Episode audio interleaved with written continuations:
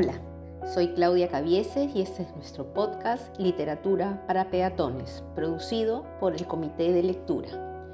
Recuerden que la idea es compartir con ustedes pequeñas lecciones de literatura en un estilo coloquial y sencillo, alejado de lo académico.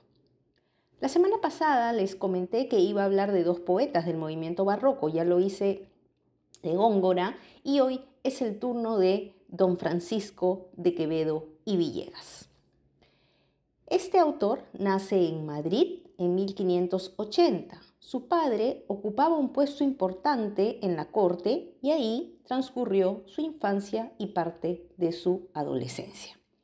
Estudió en el Colegio Imperial de los Jesuitas y luego en la Universidad de Alcalá de Henares. Pasados los 30 años fue consejero del duque de Osuna en Italia, pero su jefe cayó en desgracia y Quevedo resulta encarcelado. Un año después, el rey, Felipe IV, lo perdona. Luego estuvo al servicio del famoso conde duque de Olivares, pero empieza a sentir que la España que él conoce y admira empieza a derrumbarse. Su voz se vuelve incómoda. Se dice que producto de algunos comentarios y textos escritos, terminó recluido en el convento de San Marcos, donde permaneció en una minúscula celda durante cuatro años. Cuando salió en libertad, se retiró definitivamente a Torre de Juanabat, que es una suerte de convento, hasta su muerte en 1645. Es importante conocer su vida, puesto que Quevedo refleja de manera más clara al hombre culto que vive en carne propia la decadencia de un imperio, que no se casa con nadie por conveniencia y que no teme alzar la voz cuando es debido. Es un autor que puede desarrollar temas morales, temas emotivos, temas incluso que reflejan la angustia y a la vez versos desenfadados y narraciones satíricas y burlescas. Justamente son esas contradicciones las que hacen de este escritor a un ser más humano y por ello su obra puede verse como más cercana tal vez.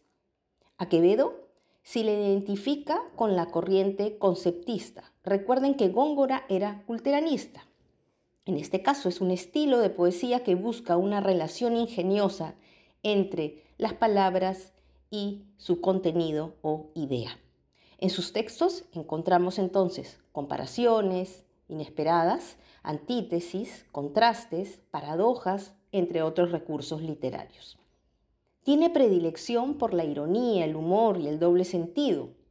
Busca ser preciso y a veces resulta complicado llegar al puerto donde nos quiere llevar.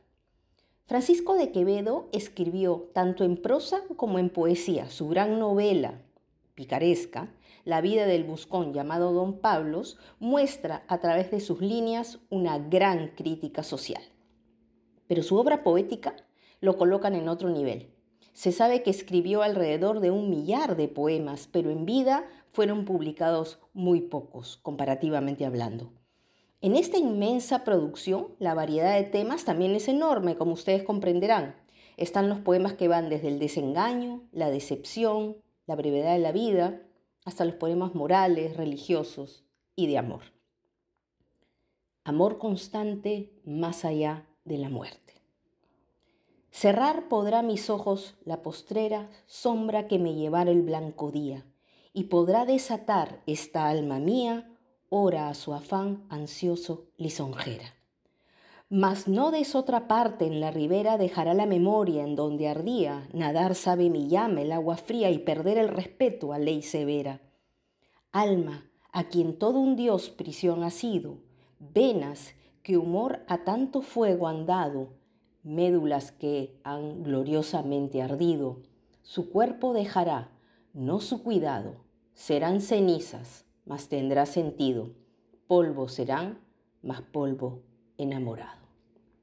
Tenemos entonces este sentimiento del amor que vence a la muerte. Y de otro lado, podemos encontrarnos con un estilo satírico y burlesco que incluso ha dado hasta para inspirar canciones. Les leo de Poderoso Caballero. Y los infaltables de, de estilo burlesco, madre, yo al oro me humillo. Él es mi amante y mi amado, pues de puro enamorado anda continuo amarillo, que pues doblón o sencillo hace todo cuanto quiero, poderoso caballero es don dinero. Nace en las Indias honrado, donde el mundo le acompaña, viene a vivir a España y es en Génova enterrado, y pues quien le trae al lado es hermoso, aunque sea fiero, poderoso caballero, es don dinero. Recordarán algunos un merengue de Wilfrido Vargas que se llamaba Por la plata baila el mono, pues ahí este cantante se el lujo de citar al mismísimo Quevedo. Muchos mitos existen alrededor de la bronca literaria entre Góngora y Quevedo. Cada uno tenía lo suyo, siendo Quevedo menor, era a la vez más arriesgado para criticar a Góngora, que ya era un poeta con nombre. Nunca se encontraron, según dicen, pero a través de sus poemas, que eran leídos en público, no perdían oportunidad para criticarse mutuamente. De Góngora se decía que era jugador, narigón por sus antepasados judíos, muy estigmatizado en la época por descender de familias de conversos, que era un falso cura incluso. Y de otro lado de Quevedo se decía que era un gran bebedor, cojo, miope y según consta en un retrato de su amigo Velázquez, un poco estrafalario. Leamos a Góngora en un poema que en teoría se dirige a Quevedo. Cierto poeta en forma peregrina, cuanto devota se metió a Romero, con quien pudiera bien todo barbero lavar la más llagada disciplina. Era su benditísima esclavina en cuanto suya de un hermoso cuero, su báculo timón del más zorrero bajel que desde el faro de Cecina.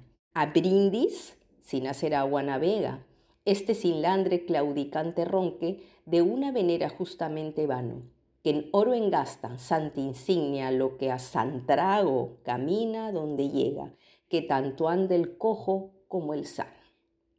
Y en Quevedo tenemos este que les puede sonar conocido. Érase un hombre a una nariz pegado, érase una nariz superlativa, érase una nariz sayón y escriba, érase un pejer, espada muy barbado. Era un reloj de sol mal encarado, Érase una alquitara pensativa, érase un elefante boca arriba, era un ovidio nazón más narizado. Érase un espolón de una galera, érase una pirámide de Egipto, las doce tribus de narices era. Érase un naricísimo infinito, muchísimo nariz, nariz tan fiera, que en la cara de Anás fuera delito. Hay varias anécdotas al respecto. Algunas eh, veces escuché que Quevedo en una época alquiló una casa en Madrid y que alguien le mencionó que tiempo atrás Góngora había estado de inquilino ahí también. Ante tamaño descubrimiento, decidió tomar uno de sus libros más puros y queridos, el poemario de Garcilaso y Boscán, y le prendió fuego a manera de saumerio y se paseó por toda la casa para sacar los malos espíritus gongorinos no me quiero ir y el timbre ya me ganó, pero no me quiero ir sin contar otra leyenda popular que me contaron cuando era niña. También se dice que sobre Quevedo. Parece ser que un amigo de la corte lo había desafiado a ver si tenía el valor para decirle a la reina, a la esposa del rey, que era coja. Entonces cuentan que él se acerca con dos flores ante la reina y en su reverencia les dice, entre el clavel y la rosa la reina escoja.